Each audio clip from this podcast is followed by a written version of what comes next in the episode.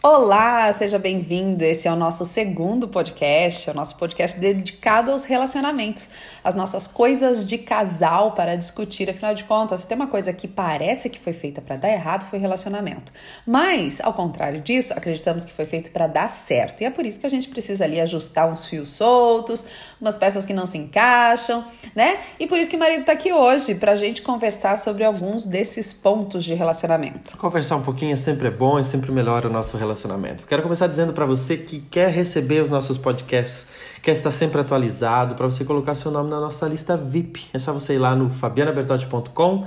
Se você acessar do celular, é a última coisa lá embaixo. Se você acessar no computador, fica no lado direito. Acesse lá fabianabertotti.com, coloca o seu nome na lista e você vai ser sempre o primeiro a receber o nosso podcast e outros materiais de relacionamento também. É, a gente está preparando artigos, é, e-books gratuitos, vídeos, para a gente falar mais. A gente viu que uma das demandas que vocês mais têm nas nossas redes sociais, tanto na minha quanto a do marido, é de relacionamento. Vocês querem falar de relacionamento, sejam solteiros, noivos, casados. Então, atendendo a sua demanda, vamos falar mais desse assunto. Então, se você gosta desse assunto, se inscreva na nossa lista para ficar sempre atualizado. E se você está na academia, na rua, no transporte público, está no carro, está em casa, dando comida para as crianças, agora é hora de colocar mais conteúdo no seu tempo, porque o tempo passa do mesmo jeito. Então, que ele passe com mais conteúdo. E hoje nós vamos falar um pouquinho sobre como resolver conflitos no relacionamento. Afinal de contas, onde tem mais de dois seres humanos, vai ter conflito. Onde tem mais de um. Né? É, porque se bem que às vezes só tem um e mesmo assim arruma os conflitos pra cabeça. Mas é. se tem dois, ah, meu irmão, vai ter B.O. É, por mais que aqui em casa quem sempre discute é a Fábio, eu sou uma pessoa que não tem Gente, eu problema. sou baiana, zen, água de coco, né? Praia, meu marido é italiano, adoro uma guerra. Mas existem alguns pontos de conflito no relacionamento que são muito parecidos com a maioria dos casais. O é. primeiro é. Não, e tam, antes de falar do uhum. primeiro, Fábio, a gente. Ah, imagina, a gente é do mesmo país, a gente é, da, entre aspas, da mesma cultura, a gente estudou no mesmo colégio, tem a mesma religião, estuda vários pontos em comum. Mas quando casamos, quando começamos a viver junto, não tem como não ter briguinhas, não tem como não ter conflitos. É porque são dois mundos diferentes que se encontram. Às vezes a pessoa fica muito frustrada porque, ah, eu tô brigando no meu casamento, eu tô brigando no meu namoro, eu não me entendo nisso, eu não concordo com aquilo. Como se as pessoas tivessem que concordar 100% do tempo, 100% dos assuntos. Não, gente, vocês são indivíduos com histórias diferentes, com um mundo diferente. Quando vocês se encontram, é um choque de dois mundos. E é nesse choque que a gente vai ver como equilibrar sem né, ter uma explosão cósmica. Porque, afinal de contas, são duas pessoas diferentes que decidiram trilhar um caminho comum. Não é uma única pessoa. Quando a gente fala em tornar-nos um, as, que é bíblico, as pessoas têm a impressão de que a partir de agora, então a gente vai gostar, os dois vão gostar de água de coco, os dois vão gostar de coentro, os dois vão gostar de polenta. Não. Não tem a ver isso. Você tem a sua bagagem cultural, de gosto, de preferências, mas vocês vão decidir andar juntos no mesmo caminho. E para isso é preciso reconhecer os pontos de conflito e solucioná-los. Principalmente a gente querer solucionar, estar disposto a solucionar, entender isso é muito importante. A Fábio deu exemplos aí de água de coco, de coentro. São duas coisas, por exemplo, que quando a gente casou eu descobri que eu não gostava. Coentro até hoje eu não gosto. Mas né? eu sigo firme, oferecendo sempre. plantando na janela. É, água inclusive. de coco, eu amo, já mudei. Mas demorou meu, 10 anos. É, mudei o mindset completamente gosto muito de água de coco. Mas a Fábio não gostava, por exemplo, de sopa, não gostava de, de macarrão. macarrão. Nossa. E a gente se adaptou, obviamente. Hoje ela gosta de sopa, ela gosta de macarrão, gosta de água de coco, coentro ainda não deu. Mas, mas tentando. São coisas sempre simplesmente coisas que é, são, são triviais, são, são preferências triviais. gastronômicas. Isso não é, não chega a ser um grande ponto de de briga, de discussão, briga, exatamente, mais, de conflito. Mas a gente já teve conflitos sobre a marca do sabão em pó, a marca do sabão em pó, porque tinha que comprar que a mãe dela comprava. Se tem que botar rodinho para limpar pia ou não. É, exato. Coisas bobas que acabam dando brigas que, se a gente não cuidar, até brigas feias, né? Exatamente. Mas acho que o primeiro ponto que a gente tem que entender sobre resolver conflitos no relacionamento, seja no namoro, seja no casamento, é a gente tem orgulho. Nós dois Os dois seres humanos que vivem aí dentro da sua casa, eles são orgulhosos. Eu, Rodrigo, sou orgulhoso, Fábio é orgulhosa. E quando a gente tem esse orgulho dentro de nós, obviamente, quando a gente parte para o conflito, para a gente tenta resolver o conflito ou não, a gente vai deixar ele transparecer. E porque eu sou orgulhoso, eu vou querer ganhar eu vou querer dizer que estou certo e eu vou querer que o outro me obedeça. Então, esse orgulho que está dentro de mim, eu tenho que entender que ele está ali e que eu tenho que controlar na, hora das discussões. Porque senão a briga não vai acabar é nunca. Porque eu sempre quero ter razão, eu sou muito orgulhoso, eu quero vencer. E você também é assim, muito orgulhoso. Então, entenda o, como primeiro ponto. Cuide do orgulho, controle o orgulho, porque senão ele vai destruir qualquer relacionamento. E muitas vezes a gente pensa no orgulho como aquela pessoa soberba, que sempre tá. Você é orgulhoso porque você é ser humano. Isso significa que às vezes algumas pessoas vão aparentar esse orgulho de maneira muito mais latente, muito mais enfática e ser também soberbo, e ser arrogante, tal, tal. E outras pessoas vão ali dominar o seu orgulho no dia a dia. Você nem vai achar que aquela pessoa é uma pessoa orgulhosa, talvez você seja assim uma pessoa que precisa se manifestar o tempo todo, mas na hora de medir um ponto de força, aquele orgulho vem à tona, porque afinal de contas nós somos humanos, a gente quer ter razão, a gente quer ter a última palavra, a gente não quer ser desrespeitado. E as diferentes, os diferentes níveis de orgulho aparecem, cada um à sua maneira, na hora de uma discussão, na hora de, de brigar. E é nessa hora também que a gente precisa controlar emoção e razão. Sem dúvida, porque a gente, quando tá brigando, quando tá discutindo, quando tá no meio de um conflito, a gente tá com a emoção à flor da pele.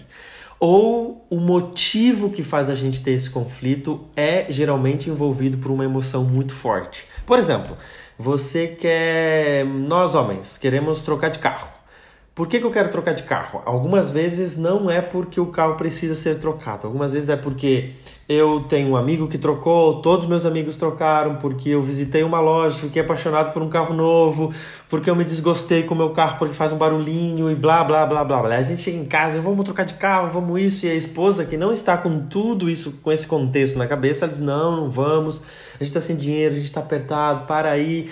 E aí eu já começo a dizer, é porque você nunca me apoia, porque quando eu quero comprar alguma coisa você não você não me dá o apoio, você sempre diz que não, e aí começa a crescer, crescer, e é totalmente emoção, não é levado para razão a discussão, e a gente acaba discutindo e ficando dois, três, quatro dias, depende aí o casal, de bico um com o outro, sem, sem se falar, e foi simplesmente envolvido por uma emoção boba de que um queria comprar o carro e o outro estava mais racional dizendo que não queria comprar o Isso carro. Isso pode ser o contrário, às vezes nós mulheres queremos trocar alguma peça de decoração na casa, ou queremos comprar alguma coisa mais cara cara, um sapato, alguma coisa assim. Ou, justamente por estar com a emoção à flor da pele, a gente quer fazer coisas que, com a razão imperando, a gente não faria. A gente já conheceu casais que quando ela queria ferir o marido, ela ia gastar, ela pegava o cartão de crédito e torrava dois, três, cinco mil reais para feri-lo, porque ele era uma pessoa mais econômica.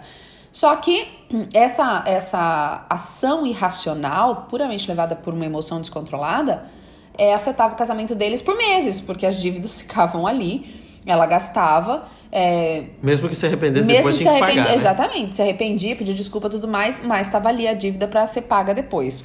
Então acho que prim... uma das coisas que a gente tem que fazer quando a gente está com conflito, vamos sentar e vamos ver o que está no lado emocional e o que a gente pode trazer para o racional, porque a razão ela é mais coerente, ela pensa melhor e tudo mais. Não que a gente não possa fazer algumas coisas com emoção, óbvio que a gente vai fazer, mas para resolver alguns conflitos temos que deixar a emoção de lado e trazermos a discussão para a razão e então temos condições de avaliar melhor o motivo, porque a gente está. É hora tá de seguir o princípio bíblico, né? Vinde e arrazoeis comigo.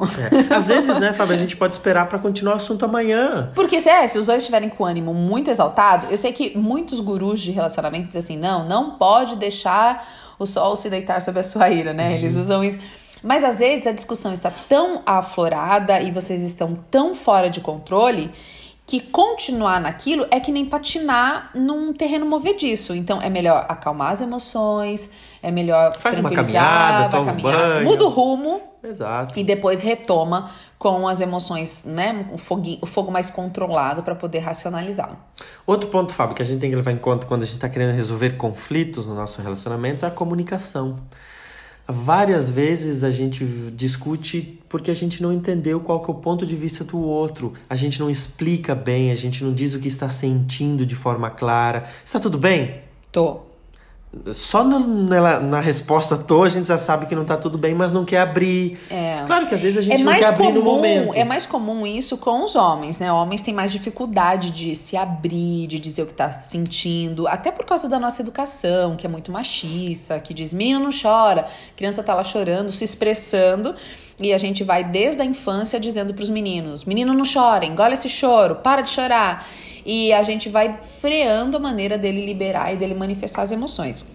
Então, quando a gente tem homens adultos, a gente tem, a gente tem homens que, até por a sua constituição emocional, biológica, tem mais dificuldade de ser é, expansivo no sentido de revelar as suas emoções, como a gente tem o fruto de uma criação repressora, que reprime as emoções masculinas. Então, o cara tá lá, tá insatisfeito com alguma coisa, tá chateado, tá triste e não fala. E a mulher, sem saber o que tá acontecendo, continua fazendo aquele mesmo comportamento que machuca, que magoa, sem saber, porque o outro não falou.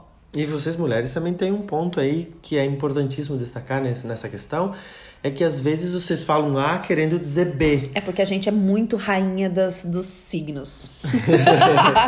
Signos no sentido de simbologia, tá? É, às vezes a gente combinou que na quinta-feira eu vou jogar futebol, por exemplo, mas só que naquela quinta você teve vontade de fazer alguma coisa e eu digo assim, olha, tô indo jogar futebol e tal, tal, tal, e você diz, ok, tudo bem. Vai lá então, né? E, mas só que na verdade você não estava querendo dizer isso, estava querendo dizer, olha, estou carente, eu preciso que você me leve em tal lugar. Ou, enfim, então tem que ser claro, tem que ser, a gente tem que demonstrar nossa emoção, o que estamos sentindo, dizer, olha. O outro não tem bola de cristal. Um dos grandes problemas de conflito nos relacionamentos é a suposição. Eu suponho que ele esteja assim comigo por causa disso, eu suponho que ela esteja pensando isso, e de suposição em suposição a gente vai deteriorando a relação. Cria uma imagem, um monstro. Exatamente. E daí a gente começa a ter brigas é, imaginárias na nossa cabeça e tal, e de repente não era nem nada, assim. É, eu, eu gosto muito de uma palestra que eu ouvi a Brené Brown dando no, no Netflix, em que ela tava. Ela é toda apaixonada tal. Ela é uma ótima autora sobre vulnerabilidade, leiam, é muito legal. E ela falou que tava, fez uma viagem de casamento, de celebração de casamento com o marido, e foram atravessar o lago que eles sempre atravessaram juntos, assim, quando eles eram mais jovens. Ela tava numa fase insegura com o corpo, ela já tava ali com 40, 50 anos. E eles começaram a atravessar e o marido dela muito sério. No meio da, da travessia, ela parou, olhou pra ele e falou: Eu te amo. E esperavam eu te amo de volta, né? Alguma coisa assim. E ele, sério, assim, não falou nada, seguiu. E ela ficou: Nossa, ele já não me acha mais atraente. Esse maiô já não veste igual vestia quando eu tinha 30 anos. Ele tá assim, voltou pra casa magoadíssima e tal, e pensando, ele deve ter outra, deve estar com outra de 20. Lá, lá. Fazendo um na É, cabeça. fazendo um monstro na cabeça, já tava preparando o divórcio, quando na verdade ele tava tendo um ataque cardíaco. Ele tava sentindo que ele tava tendo um ataque cardíaco durante a travessia. E ele tava assim, focado em terminar a travessia porque ele tava com medo de se afogar. Então ele não conseguia olhar, pensar em mais nada. E foi só depois de uma conversa sincera, uma comunicação clara, que ela viu que, nossa, eu que tava viajando na maionese, já pensando em corpo, em bunda, em barriga, e o coitado tava quase morrendo ali na minha frente e ela não viu, obviamente.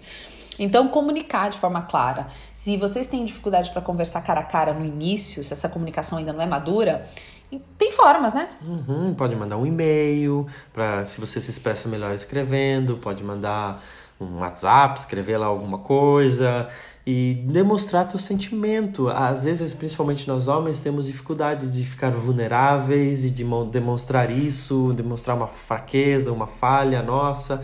Mas a gente tem que se abrir, afinal de contas, o cônjuge, com a pessoa que a gente ama, é, deve ser o nosso melhor amigo, de- deve nos dar apoio. A pessoa que ouve tem que estar disposta a nos ajudar e não criticar e não usar isso depois no futuro para Magoar e magoar e tudo mais. Mas tem que ter uma comunicação aberta, com carinho e tudo mais, porque isso vai fazer diferença na hora de resolver um conflito e tudo mais. Ainda falando em comunicação, o peso das palavras é muito importante, né? Sem dúvida, a gente tem que cuidar muito com as palavras que a gente usa na hora de resolver o conflito. Porque eu tô brigando e chamo de sua feia, você sempre é feia mesmo, ou é gorda, ou é fedida, ou não sei o quê. Porque você pode xingar a mulher de tudo, menos de gorda. É, exatamente. então, a, a gente tem que cuidar com as palavras que vai usar ali. Por quê? Porque as palavras que a gente diz nesse momento, 99% das vezes são verdadeiras. E a pessoa que ouve vai levar como verdadeira pro resto Exatamente, da vida. Porque na hora daquela emoção, a gente não tem os filtros sociais hipocrisia, da hipocrisia. Então Exato. você solta o que tá lá dentro, né? O seu. Às vezes você quer usar só pra magoar também. Porém, pra desfazer tudo Não isso, desfaz. desfalar, é É impossível. que nem a velha história de bater o prego na madeira, né? Você até tira o prego, mas nunca mais o sai o buraco na madeira. Então, assim, cuida com as palavras na hora da discussão. Não use palavras rude, não use palavras que ofendem, que magoam, porque isso vai ser um problema pro resto da sua vida, no seu casamento.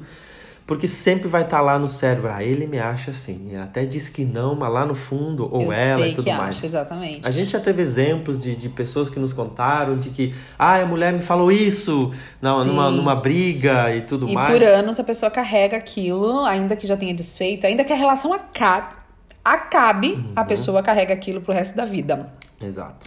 Mais um ponto, Fábio? Cinco, vamos falar sobre comparação.